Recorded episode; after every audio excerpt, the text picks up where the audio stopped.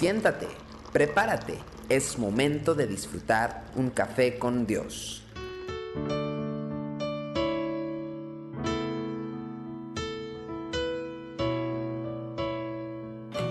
Sean todos bienvenidos una vez más aquí a Café con Dios. Juan capítulo 15, versículo 4 al 5 dice, permaneced en mí y yo en vosotros. Como el pámpano no puede llevar fruto por sí mismo si no permanece en la vid, así tampoco vosotros si no permanecéis en mí. Yo soy la vid, vosotros los pámpanos. El que permanece en mí y yo en él, éste lleva mucho fruto, porque separados de mí, nada podéis hacer. Ni siquiera ha sido quitada bien la rama de la planta en que ya se está secando y se está muriendo. ¿Por qué? Porque no puede vivir por sí misma y mucho menos puede llevar fruto. Todos los elementos que necesita para la vida están en la vid, tiene que estar pegada ahí a la vid. No puede almacenarlos ni tampoco desarrollar las capacidades que van a hacer que se provea eh, sus propias necesidades.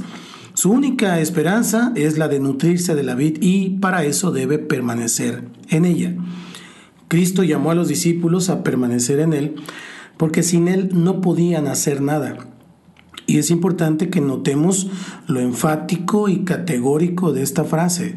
No es que separados de Él las cosas van a ser más difíciles o que los logros serán insignificantes. No, Cristo les dijo que no habría una sola cosa que podrían realizar si no estaban unidos a Él. ¿Qué significa entonces este permanecer en Él? La rama tiene una relación continua con la planta. No se encuentra con la vida una vez por día o, o dos veces por semana o tres veces por semana, más bien se nutre de la vid en todo momento. De manera que permanecer en ese sentido, en el sentido más sencillo, implica abrirse a cada paso a la vida que Cristo quiere producir en nosotros. Es poner toda la atención y el enfoque en Él, buscando que Él sea el todo de nuestra existencia. Cristo, sin embargo, añadió otra condición para dar fruto. Le señaló a los discípulos que también era necesario que Él permaneciera en ellos. Y en esto vemos claramente que la relación no depende enteramente de nosotros. Muchas veces con nuestra lista de actividades que intentan cultivar una vida espiritual, creemos que estamos permaneciendo en Él.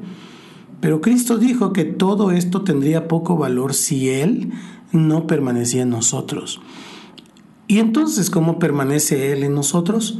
Él les dijo en San Juan 15, 7, si permanecéis en mí y mis palabras permanecen en vosotros, pedid todo lo que queréis y os será hecho. Cuando él habla acerca de mis palabras, da a entender que se trataba no solamente de buscarlo, sino de prestar atención a lo que él quiere decirnos. En el caso de que siguieran sin entender, añadió en San Juan 15:10, si guardareis mis mandamientos, permaneceréis en mi amor, así como yo he guardado los mandamientos de mi Padre y permanezco en su amor. Es decir, toda nuestra devoción, nuestra alabanza y nuestras oraciones no tienen sentido si no están acompañadas de una vida de obediencia a nuestro Señor. Es en el cumplimiento de sus mandamientos que nos aseguramos que Él tiene participación en nuestras vidas y no solamente nosotros en la de Él. Debe quedar claro entonces que esta vida a la que hemos sido llamados no podrá prosperar si insistimos en ser nosotros los que la dirigimos. No se nos ha pedido que nos esforcemos por buscarlo, sino que dejemos que Él dirija nuestra vida. Esto implica que nuestras actividades no son tan importantes como las actividades que Él realiza en nosotros. Hoy voy a terminar con lo que dice San Juan 14, 21.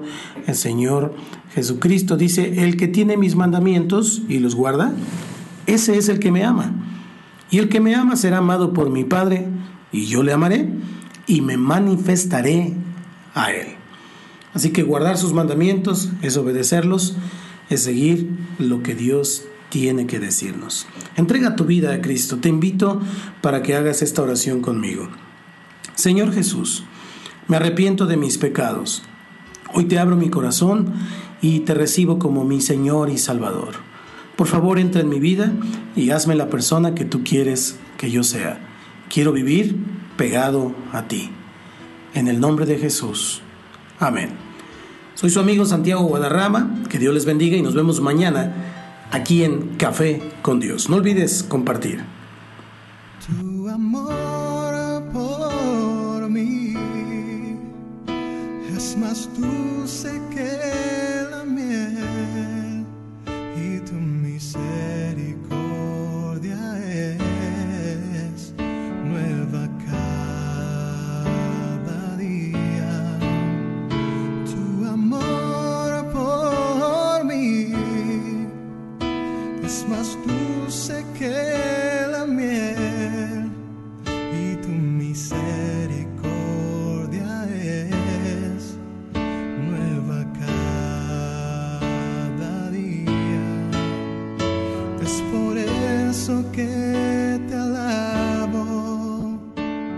por eso que te sirvo. Es por eso que te doy todo mi amor. Es por eso que te alabo. Es por eso que te sirvo. Es por eso que